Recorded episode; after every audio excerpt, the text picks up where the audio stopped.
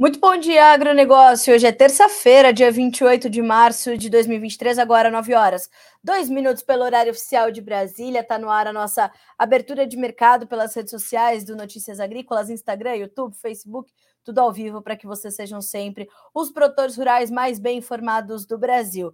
Primeiro recadinho de hoje é que temos convidado Marcelo Debaco, diretor da Debaco Corretor, estará conosco para a gente entender um pouco mais do mercado do trigo, o que a gente pode esperar do mercado internacional e, naturalmente, como tudo isso impacta o mercado brasileiro, a formação do seu preço aqui no país e como os seus negócios vão caminhando. Uh, nós temos também o apoio da Cochupé, a maior cooperativa de cafeicultores do mundo, sempre conosco aqui no Bom Dia Agronegócio. E temos também o apoio de Letícia Guimarães, nosso especialista em proteínas animais, que nos acompanha e garante ali a nossa interatividade. Então, tem dúvidas, tem perguntas, tem críticas ou sugestões, manda para a gente, manda também de onde você está falando. A gente quer te ouvir. Então a Letícia está cuidando ali de receber todos os nossos recados e garantir que e vai me ajudando, claro, também a responder tudo, né? É, que vocês vão mandando por aqui. Pode mandar pelo Instagram, pode mandar pelo YouTube, todas as plataformas, nossas linhas de comunicação estão abertas a partir de agora. Combinado assim? Bom, primeira coisa, né? Vamos tratar dos, dos preços, de saber como é que estão as cotações na manhã dessa terça-feira para a gente então ir desdobrando os assuntos. Um dos nossos destaques hoje será certamente o mercado financeiro brasileiro, que espera pelo arcabouço fiscal, tão logo consiga prender este fio aqui, não é verdade? Mas agora acho que sim. Bom, uh, como eu dizia, vamos primeiro tratar então dos preços, né?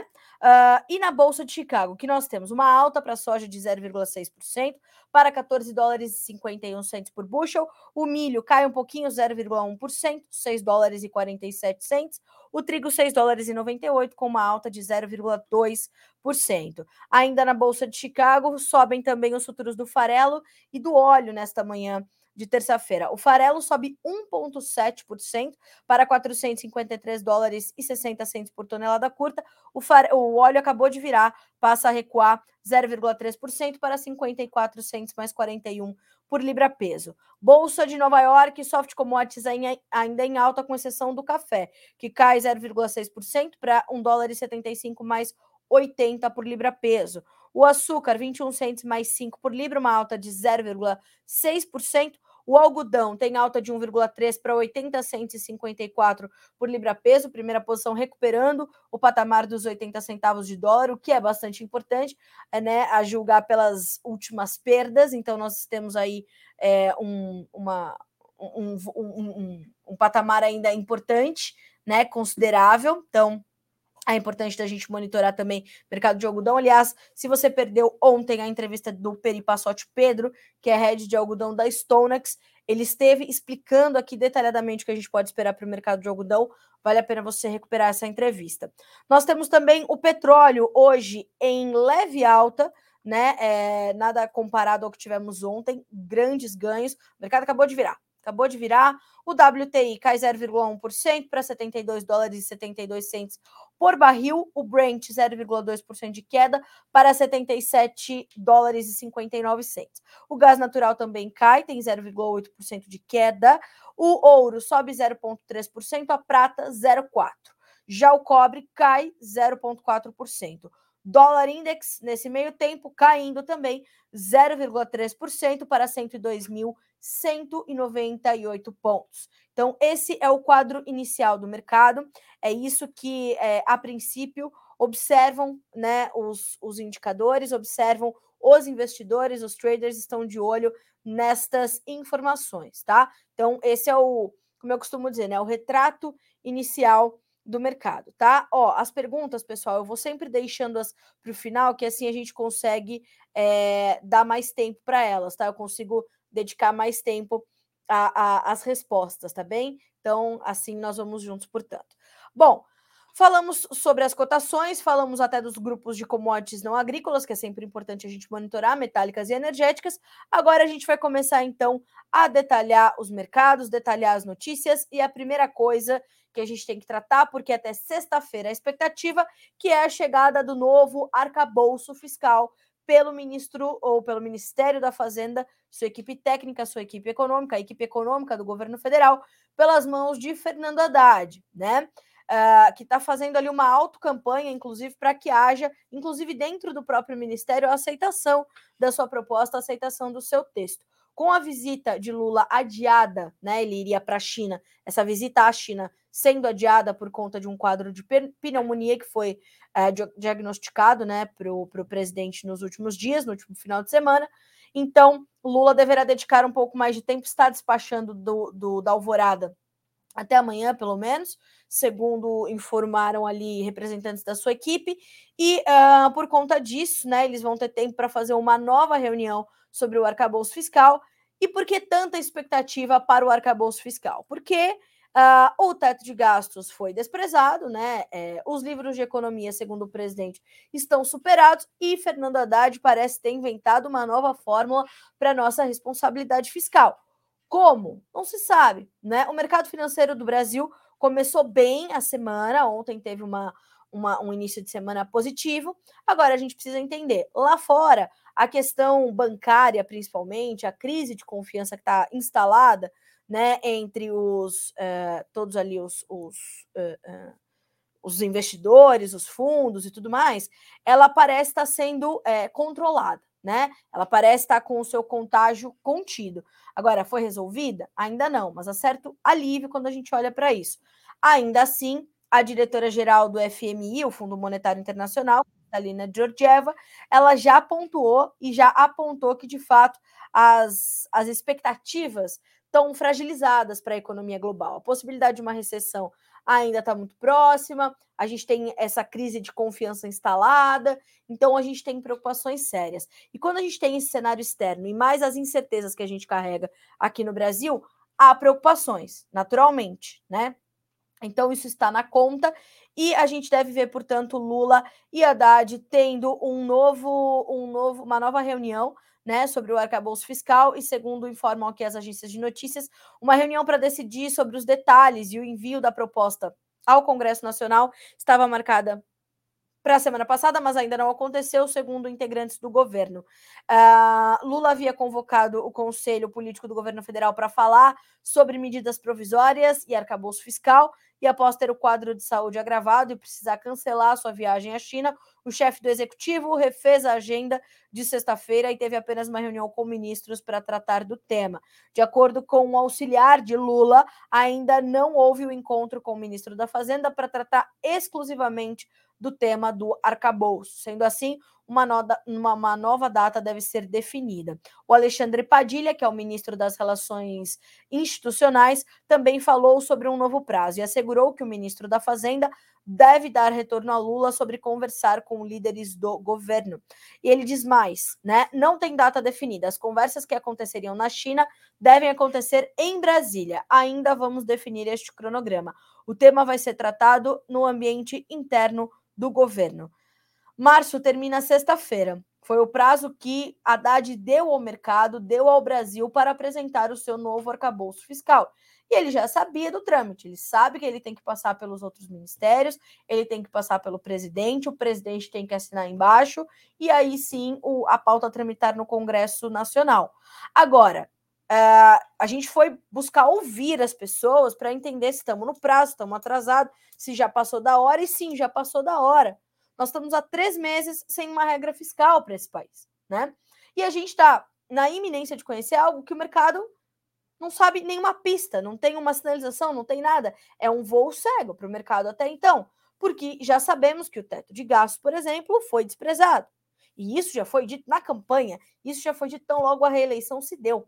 Então, há preocupações realmente bastante graves. Eu separei aqui algumas, algumas falas do economista Roberto Dumas Damas, professor uh, do INSPER, grande conhecedor né, e, e, muito pragmático nas suas análises. E hoje ele esteve no Jornal da Manhã, na Jovem Pan, comentando o cenário internacional da economia e, naturalmente, o contexto interno. Né? E, segundo ele, o problema dos juros altos no Brasil, com a taxa Selic mantida em 13,75% pelo Copom, Comitê de Política Monetária do Banco Central, não podem ser resolvidos na, abre aspas, para o professor Dumas, na marretada, fecha aspas. E ele ainda defendeu a manutenção da taxa no mesmo patamar por falar que existe, atualmente, uma inflação por demanda, que é o que os outros economistas também vêm explicando, o que ainda pode, segundo ele, uh, ser resolvido com a taxa de juros. Abre aspas para o professor Dumas. Já estão arranjando um bode expiatório para o pequeno crescimento. Não se baixa juros na pancada. Isso não é história de Big Brother. Não adianta fazer passeata no meio da Paulista. Hashtag baixa os juros já. O professor Dumas é impecável, né? Ele é impecável, indefectível. Os juros estão altos porque o governo gasta demais. Isso já foi falado várias vezes. Um dos títulos que há para financiar a dívida pública é o IFT, Letra Financeira do Tesouro, atrelado à Selic, que nós compramos 70%. Nós, uh, uh, nós compramos a dívida pública. Então, vamos fazer o seguinte: vamos tentar uma experiência. Baixamos os juros para 8% e vamos ver quem compra o título da dívida, pagando 8% e sabendo dos riscos, porque o governo federal, e eu não estou falando deste governo especificamente, diz o, o professor Dumas, estou falando desde, desde o início da República, já deu calote 20 vezes na dívida pública. A última vez, vamos lembrar, do governo Collor, declarou o professor. Fica claro, né? Fica a, é, graças a Deus é professor, Roberto Dumas Damas, o que faz com que o seu conhecimento seja compartilhado, graças a Deus, porque é um, um, homem completamente didático e deveria talvez estar ali dando alguns conselhos para Fernando Haddad, né? E para sua equipe. Não se pode fazer na economia só o que se quer porque se quer. E não sou eu que estou dizendo isso, são os economistas, são os analistas. Este populismo econômico vai levar o Brasil para o buraco. Já levou outras vezes. Não vai ser diferente agora. Então, minha gente, a gente tem muita coisa para ainda é, entender e buscar entender. Eu sugiro que vocês acompanhem o professor Dumas no Instagram. É, o Instagram dele é o Roberto. É meu mestre e mentor também, né? Arroba. Vamos ver se eu, se eu fui na mosca ou tem uma derrapada, mas acho que é isso mesmo. Vou buscar aqui para vocês. Por que, que eu digo isso? Porque ele sempre, além. É isso? É isso. Aqui meu editor do dia, que é o Renan, já confirmando. Ó, sigam este perfil, por quê? Professor Damas, além de estar sempre conosco aqui no Notícias Agrícolas, está também em outros portais, está tratando de economia, economia para o agro, economia interna, internacional e ele é, sempre compartilha os seus conteúdos pelas suas redes sociais. Vale a pena acompanhar diariamente as suas análises, porque ele é realmente, é, além de ser muito didático, tem esse pragmatismo que é completamente importante, ok? Ótimo. Então falamos dessa espera pelo arcabouço fiscal e essa semana também a gente tem que esperar pela nova ata do Copom, do Comitê de Política Monetária do Banco Central, que sai nessa terça-feira e vai trazer informações sobre o futuro da economia. A ata deve ser divulgada após o órgão se reunir na semana passada e decidir pela manutenção da taxa básica de juros em 13,75% a nossa Selic. Muito aguardado por economistas e especialistas, o documento deve complementar a informação, fornecendo mais dados sobre a trajetória dos juros no país, bem como as expectativas de futuro para o mercado. A manutenção da Selic tem dividido opiniões. Na, eh, na, semana passada, Josué Gomes, presidente da Fiesp, e Joseph Stiglitz, vencedor do Nobel de Economia de 2001, criticaram a situação. Um dia após a manutenção da taxa, o Ibovespa caiu 2%, fechando aos 97 mil pontos, pior patamar da Bolsa desde julho de 2022. Antes disso, uma queda similar na pontuação só tinha sido registrada em novembro de 20, quando fechou em 97.881 pontos. Então, percebam, a gente tem aqui é, um cenário econômico, né, internamente falando, completamente confuso, incerto, nebuloso, não sabemos para onde vai. Não conhecemos em março, são três meses, e o prazo é até agosto, tá? O prazo do, da medida ali da, da, da PEC da transição, a PEC da gastança, chamem como quiser, é, ela é até março, até agosto. Agora, imaginem vocês, oito meses no mercado brasileiro, trabalhar sem conhecer a regra fiscal desse país, né? Incurtindo numa aventura fiscal. Não é assim né? Isso aqui não é um filme dos anos 80 que a gente pode simplesmente iniciar uma aventura e vamos ver no que dá, senhor Fernando Haddad. Então, ó, março termina sexta-feira. Vamos ver o que o mercado vai receber uh, até lá e o que, que a gente pode esperar, ok? Excelente. Pessoal que está mandando perguntas, mensagens, estou recebendo tudo por aqui. Continuem mandando e a gente vai atualizando vocês uh, e vai respondendo logo na sequência, tá bem? Bom, vamos falar um pouquinho das nossas exportações. Ontem a SESEX, a Secretaria de Comércio Exterior, trouxe os dados das nossas exportações e a gente tem aqui alguns destaques. A primeira delas são as exportações de milho, que em março já passam de 1,1 milhão de toneladas, superando a última estimativa da ANEC, Associação Nacional dos Exportadores de Cereais. O volume embarcado em março já é mais de 79 vezes maior do que o acumulado em março de 2022. Então a gente continua mandando muito milho para fora, um pouquinho menos do que em janeiro e fevereiro, mas ainda assim a gente está falando de muito milho, né? A Anex esperava 900 mil toneladas para março e a gente já passa de um milhão. A nossa competitividade é muito importante agora, embora a gente veja uma competitividade crescente também por, pelos americanos, e a gente vê também a manutenção do acordo Rússia e Ucrânia, também trazendo alguma alguma alguma alternativa melhor ali para quem precisa comprar na região ali dos portos do Mar Negro, algo que a gente vai falar já já com o Marcelo Debaco. Mas então, as nossas exportações de milho continuam fortes. As exportações de carne de frango em 18 dias úteis ultrapassaram todo o volume exportado em março de 2022, não só em volume, mas também em receita, segundo o levantamento da Letícia Guimarães, nossa especialista aqui em proteínas animais no Notícias Agrícolas. E de acordo com os dados da CSEX, a receita obtida com as nossas exportações de carne de frango até esse momento são de 744 mil, uh, perdão, 744 milhões 589 mil dólares, né? Então a gente está falando de um volume é, grande, né? Perdão, é, é isso mesmo. Então, é, a gente está falando também de um volume embarcado de 397.163 toneladas. Então, a gente está falando de muito frango e, graças a Deus, a gente está falando de né, uma, uma volta nas nossas exportações, numa, uma volta é, desse bom desempenho das nossas vendas externas, que estavam patinando aí nos últimos meses de 22, começo de 23, mas agora as coisas começam a melhorar. Na carne bovina, temos destaque também porque o volume alcançado, exportado em é, esses primeiros 18 dias úteis de março, né? A gente está falando de 107,4 mil toneladas até a quarta semana. Mas o destaque nesse caso é o contrário, né? Com a ausência da China, a média diária dos nossos embarques registrou uma queda de 14,5% em relação à semana anterior, e aí os, os, os efeitos começaram a ser sentidos. Nós já sabíamos que com a retomada ou a suspensão do embargo, né? A retirada do embargo pelos chineses, faria com que a gente tivesse essa, essa possibilidade de sentir os efeitos mais, mais para frente, os efeitos negativos, o resultado desse período sem a China comprar, e agora a gente tem um tempinho também para a normalidade se estabelecer e a gente começar a ver essa, essa retomada dos números das nossas exportações de carne bovina.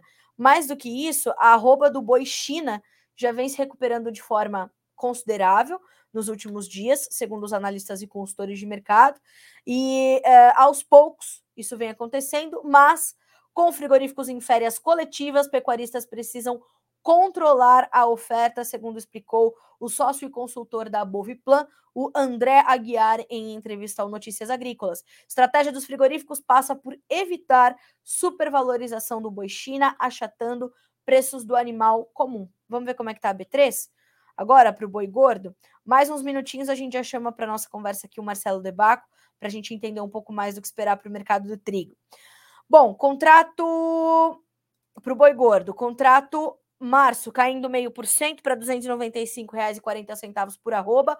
O abril, R$ 297,30, uma queda de 0,07%. O maio, R$ 293,05, numa perda hoje de 0,3% na manhã dessa terça-feira. Agora, 9 horas e 21 minutos pelo horário oficial de Brasília. Cai também o dólar, R$ 5,16, com baixa de 0,9% na manhã de hoje.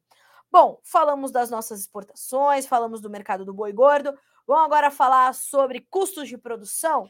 O IMEA, o Instituto Mato Grossense de Economia Agropecuária, divulgou ali os seus dados sobre as nossas os custos de produção de soja e milho para a safra 2023-24. Para a soja, uma nova queda foi reportada. O IMEA divulgou o custo de produção para 23-24, referente ao mês a sua nova estimativa apontando R$ 4.307,66 por hectare, uma redução de 0,3% no comparativo mensal e de expressivos 12,3% na uh, frente à safra 2022-23. A desvalorização em relação à safra passada é pautada pela baixa nos preços dos insumos, sementes, fertilizantes e corretivos, que por sua vez é reflexo da menor procura pelos produtos neste início de compras para o ciclo. Já para o milho, a gente aponta, segundo os dados do IMEA, uma pequena, um pequeno reajuste, um pequeno aumento. De acordo com os dados, o custeio da cultura apresentou uma leve alta de 0,2% ante o mês de janeiro e ficou em R$ 3.363,14 por hectare. Por mais que em fevereiro tenha havido uma retração no custo, com defensivos em 1,6%, o custeio do cereal ficou maior devido à valorização nas despesas com fertilizantes em 0,9% em fevereiro. Então, estamos ali olhando para isso e você pode conferir esses dados completos dos custos de produção estimados pelo IMEA para soja e milho 23 24 aqui no Notícias Agrícolas.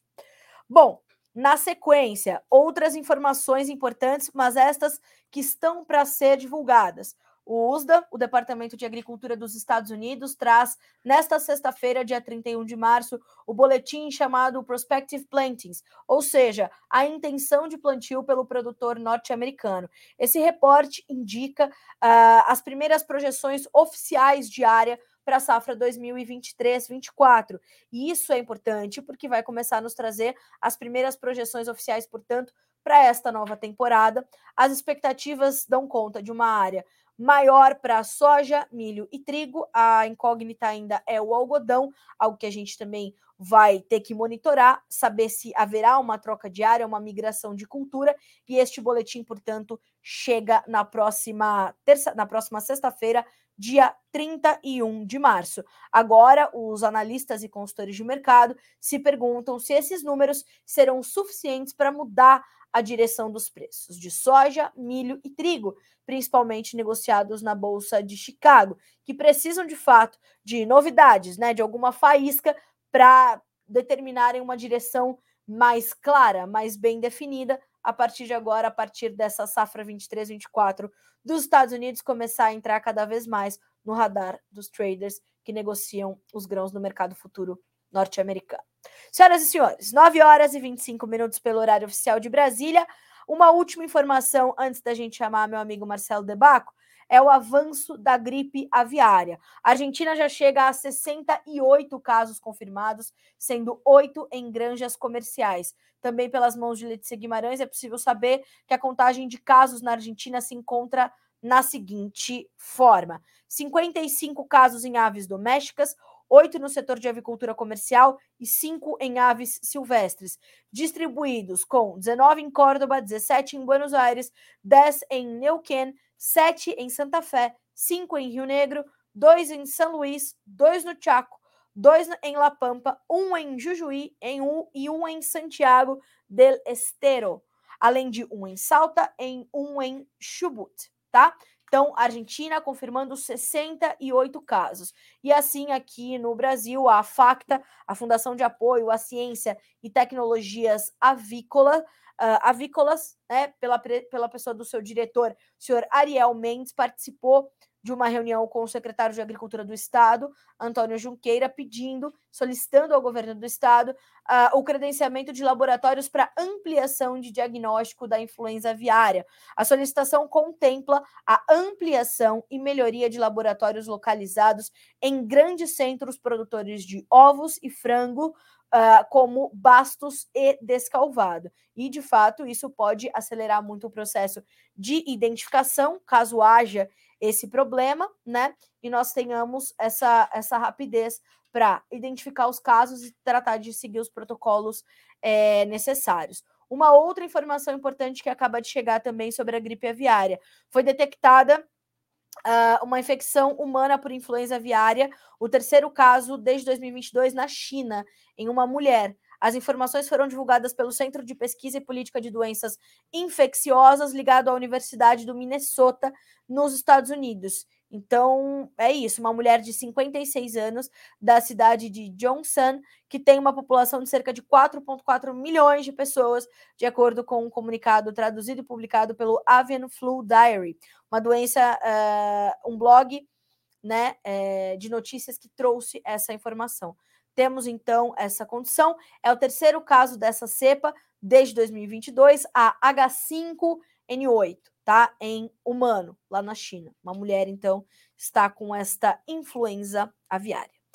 Bom, senhoras e senhores, agora 9 horas e 27 minutos pelo horário oficial de Brasília. Eu vou encerrar a nossa conversa aqui pelo Instagram, certo? Se você está nos acompanhando pelo Instagram, eu vou pedir para você migrar ali para o YouTube, ou para o Facebook, né? E já já você pode ir também para o noticiasagricolas.com.br.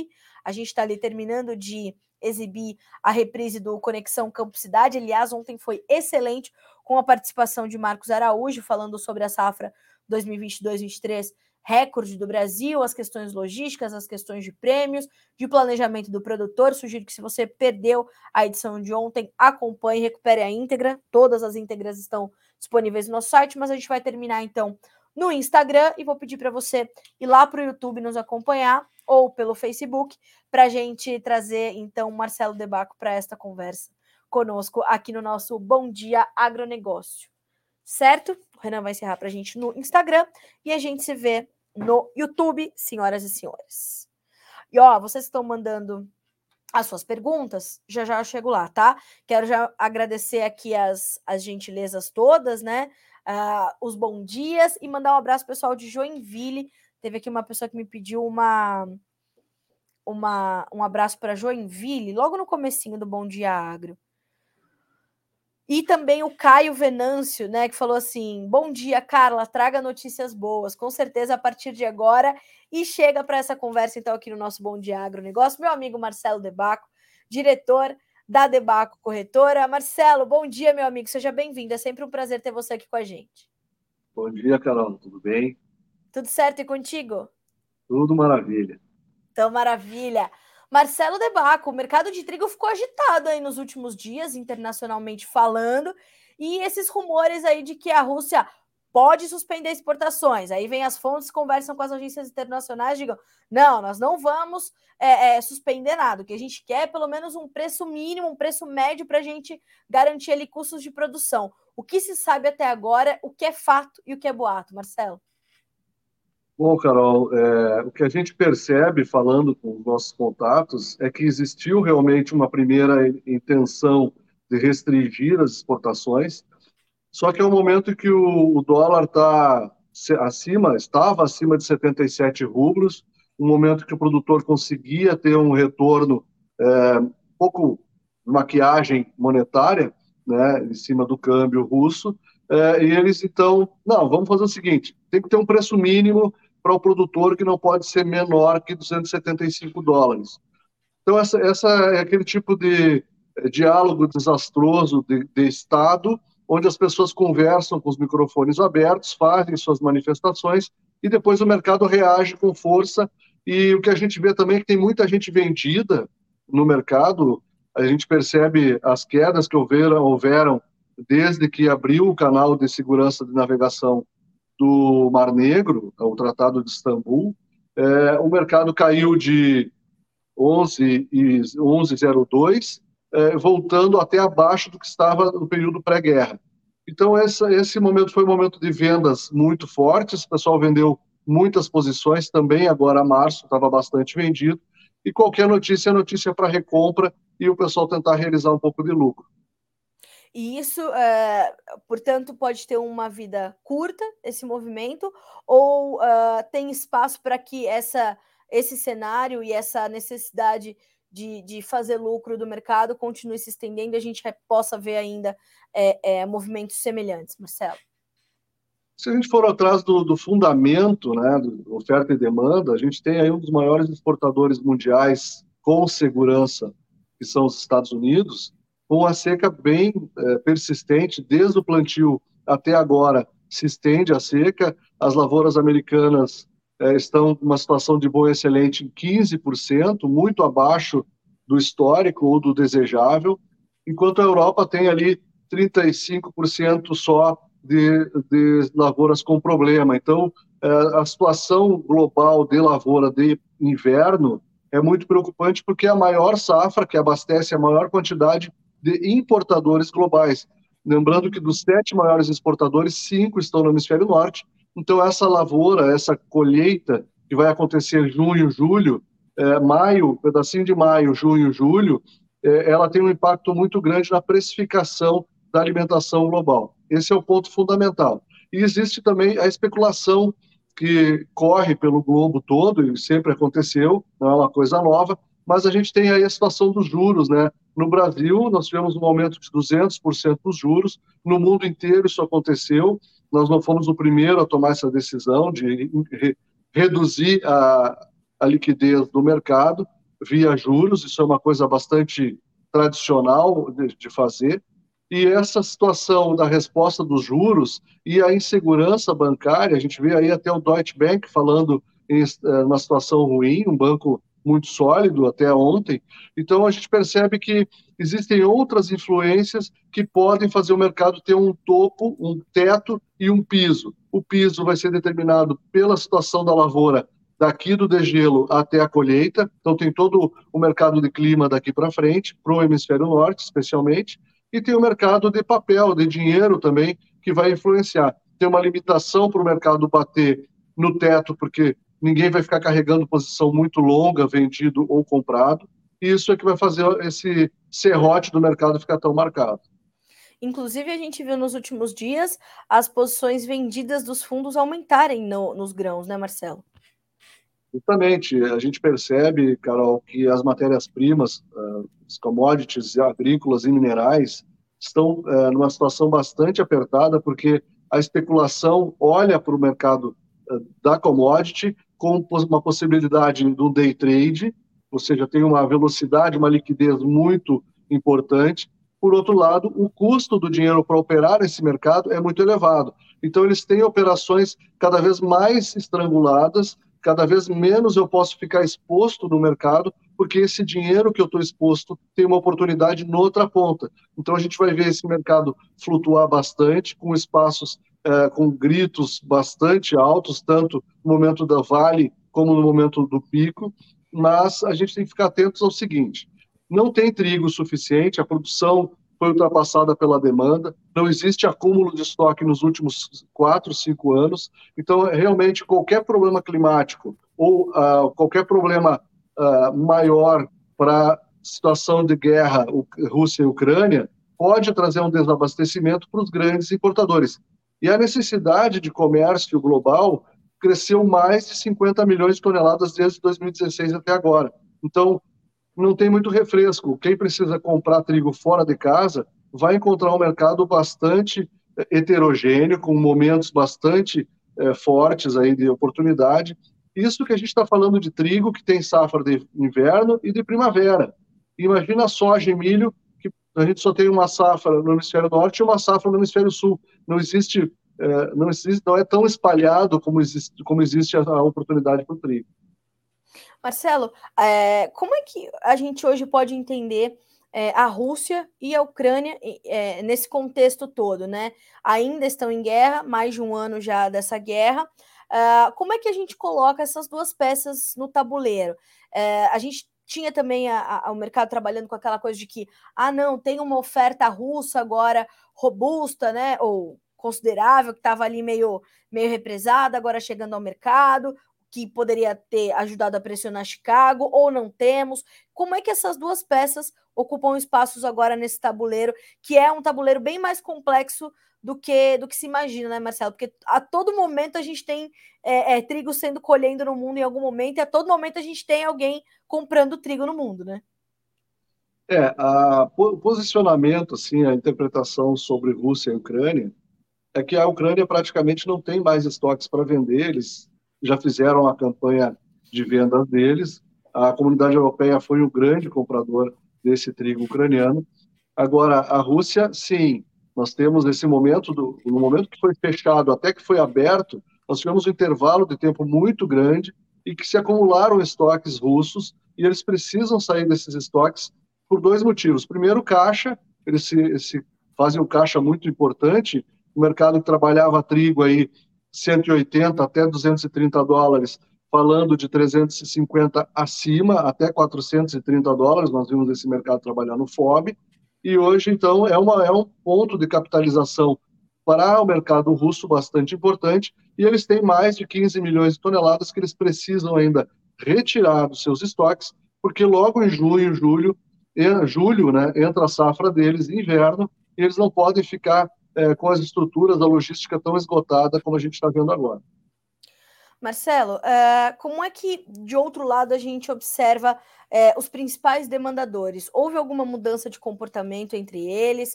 Uh, a gente vê ainda uma necessidade muito forte de, de, recomposição de estoques nesses principais importadores. Como é que a gente observa o front da demanda agora? A gente vê a demanda bem retraída, depois de ter pago 480 dólares posto no, no CIF, custo de frete, é, eles viram o mercado trabalhar em 330. Então, quem está hoje comprado naquela posição cara, vendo o mercado tão barato, começa a fazer um meia-culpa. Outra coisa, esse estoque custou dinheiro. Então, além do custo desse mercado ter caído e jogado contra quem fez a campanha de estoque, ainda existe o custo do dinheiro. Esse dinheiro teve um custo elevado para ser tomado em algum lugar, alguém deu crédito para essa, essa empresa ou para esse estado comprar trigo. Então, tu tem é, o, esse comprador bastante arrependido pela oportunidade do dinheiro e pela compra mal feita. É, é bem claro, a gente percebe, até pela situação brasileira, as exportações brasileiras estão bastante menores do que estiveram é, no ano 2021 e 2022. Então a gente percebe que o comportamento do comprador é comprar o mais curto possível. Considerando mesmo o Mar Negro ou a costa brasileira ou a, costa americana, onde esse comprador for tomar trigo, ele tem 45 dias, uh, 40 dias, 45 dias de navegação para chegar até o seu, a sua descarga. Então, esse é o intervalo de tempo máximo que é usado os fretes também não, não é, estão mais tão caros como estiveram, existem oportunidades de fretes mais baratos. Então, me parece que o comprador está muito mais da mão para a boca do que para fazer segurança alimentar, que era o que a gente pregava aí durante o período, especialmente da, da do fechamento do Mar Negro. Sim. Marcelo, como é que isso tudo está refletindo em negócios no Brasil? Você citou nossa, as nossas exportações, que já estão consideravelmente menores do que em anos anteriores. É, como é que os negócios estão fluindo aqui? A gente é, confirmou, confirmou a maior é, safra de trigo da história do Brasil nessa última temporada, não? Sim, nós tivemos uma safra bastante importante.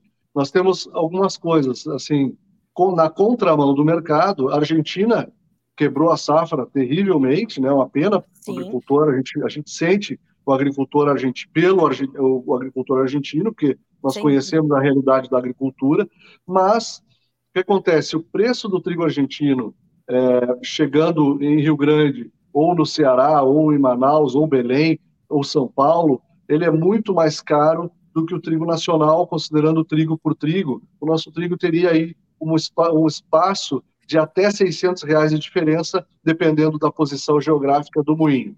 O que certo. nos deixa um pouco fora do mercado é a situação do ICMS.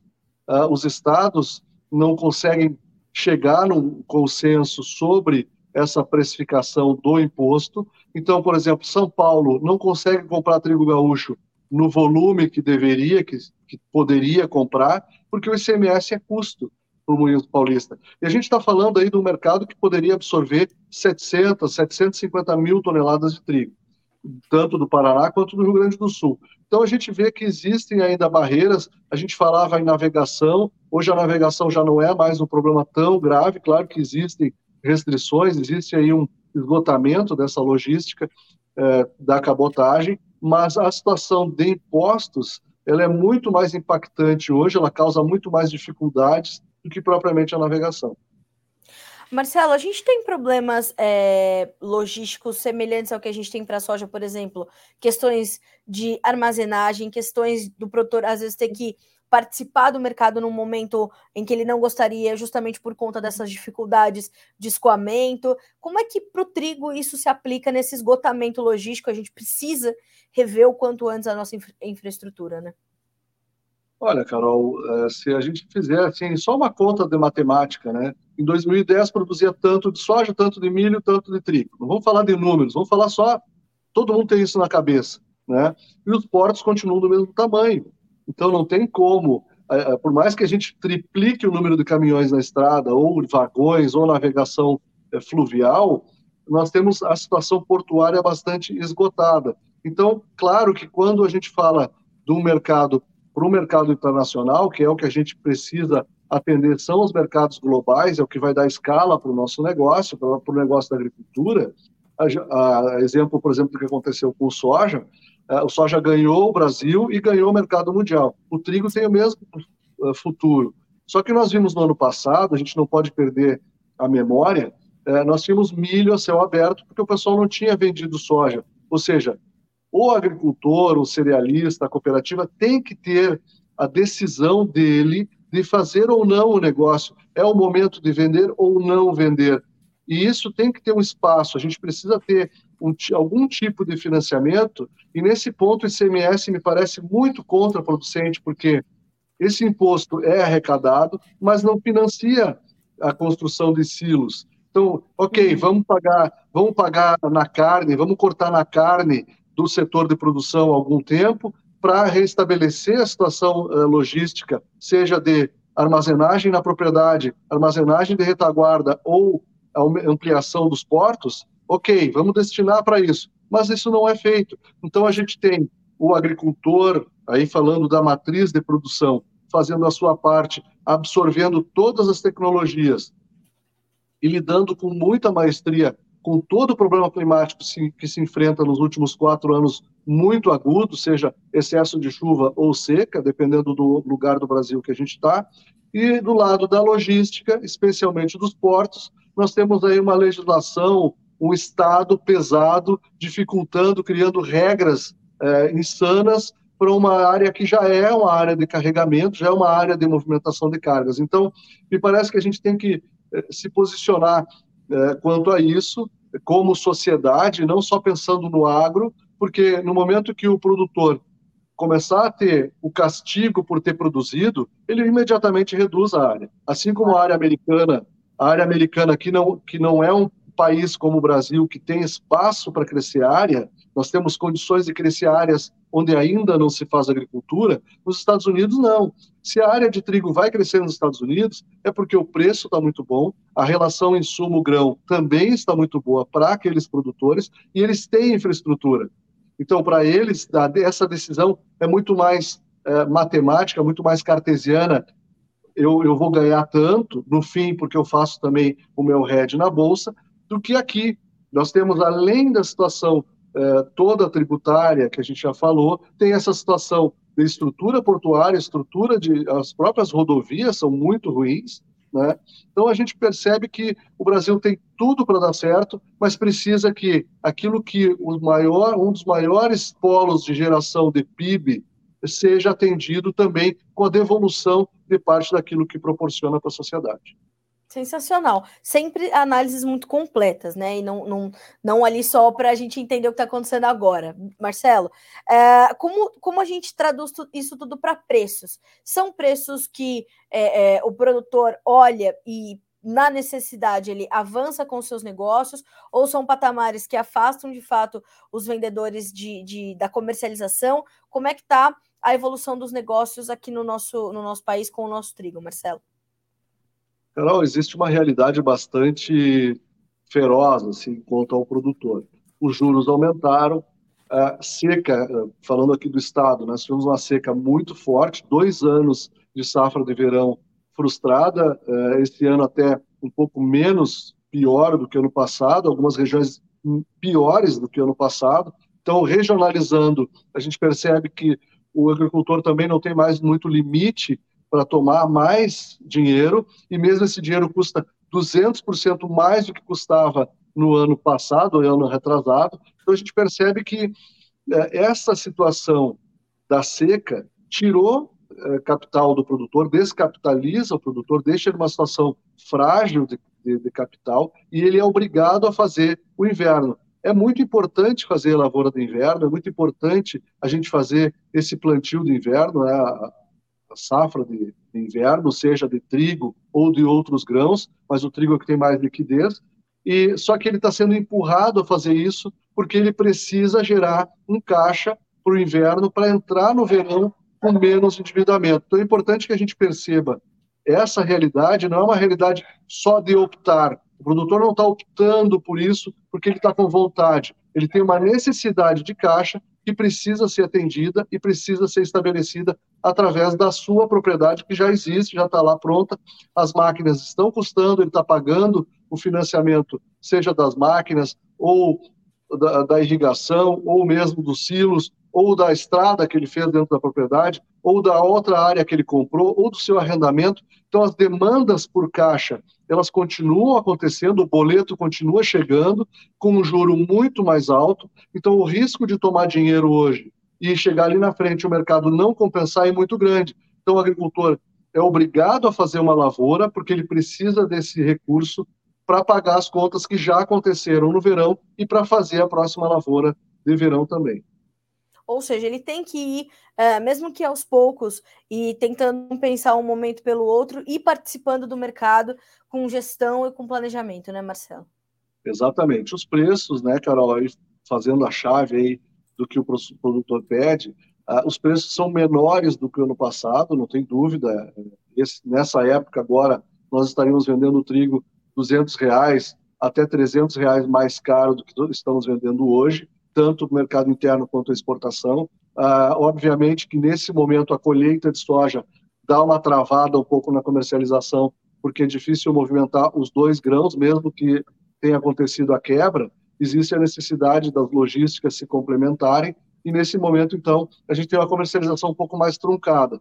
Mas o preço continua abaixo dos, dos preços praticados no ano passado. Isso já é uma característica que a gente percebe justamente pela dificuldade da gente sair com o trigo para outras regiões, como, por exemplo, o Norte e Nordeste, São Paulo, como eu comentei. O Paraná tem sido um grande comprador, a gente tem participado bem desse mercado. Aconteceram uh, negócios de cabotagem para o Norte e Nordeste, um volume até muito um pouquinho acima do que se fez no ano passado, mas é importante que isso poderia ser maior não fossem algumas dificuldades internas que seriam de fácil solução na minha interpretação. Maravilha. Marcelo, a gente vai continuar acompanhando e monitorando, claro, sempre com a sua tutela. Obrigada mais uma vez pela, pela disponibilidade de estar conosco aqui no Bom Dia Agro, de falar com a nossa audiência. É sempre um prazer receber você aqui. Obrigada mais uma vez. Excelente terça-feira para você e para todo o seu time, toda a sua família. Obrigada. Obrigado para vocês também. Tudo de bom. Um abraço, Marcelo. Até a próxima. Até logo. Marcelo Debaco, senhoras e senhores, análises sempre muito completas, e veja o que disse o Marcelo, né? A gente precisa é, é, ver o produtor avançando com os seus negócios, porque as coisas estão acontecendo. Ele vai precisar fazer outra safra, ele vai fazer outra safra. A demanda está acontecendo, está um pouco mais contida agora? Está, mas ela acontece. Né? Então é um momento de reorganização do mercado do trigo, é possível entender isso na fala do Marcelo, né? É, a gente vê preços voltando a patamares ali pré-guerra, até abaixo do que a gente via antes do conflito Rússia e Ucrânia. As duas peças ali voltando a se encaixar nesse tabuleiro, mas ainda com dificuldade. Então, de fato, é uma reorganização do mercado global de trigo. O Brasil, como se insere nisso? Tem essa essa, esse potencial exportador, tem toda essa, essa força, tem um trigo de qualidade para entregar para o mundo, mas como soja, como milho, vai esbarrar açúcar, uh, a gente vai esbarrar em outras situações de dificuldade, como é o caso da logística, por exemplo.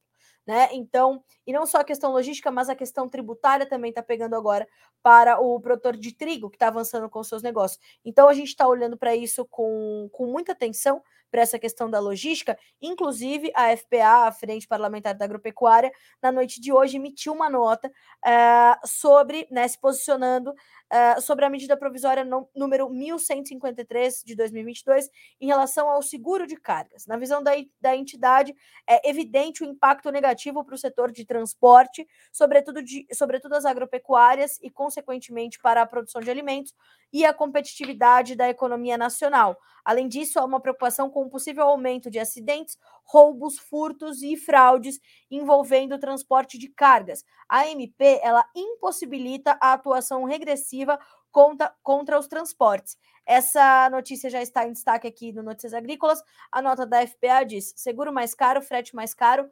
alimento mais caro. Então era, era né, em suma, o que dizia o Marcelo, a gente precisa otimizar as coisas. Enquanto isso, a gente vê né, um, um caminho contra. Né? Há ali regras contraproducentes sendo impostas para o agro brasileiro, que vão, claro, minar a nossa competitividade, inevitavelmente.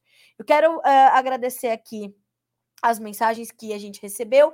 O Matheus pergunta, o Matheus Nierley, qual a previsão de redução de preços do milho grão no Piauí? Apesar das chuvas intensas, o grão reagiu nas últimas duas semanas para nós lojistas. Nierley de Altos, no Piauí. Uh, Nierley, olha só, o que nós temos é de fato uma pressão agora sobre os preços do milho, uh, não no Piauí somente, mas no Brasil todo, porque nós temos a finalização da colheita da safra de verão, o plantio da nossa segunda safra, então tudo isso exerce uma pressão ali sobre as cotações.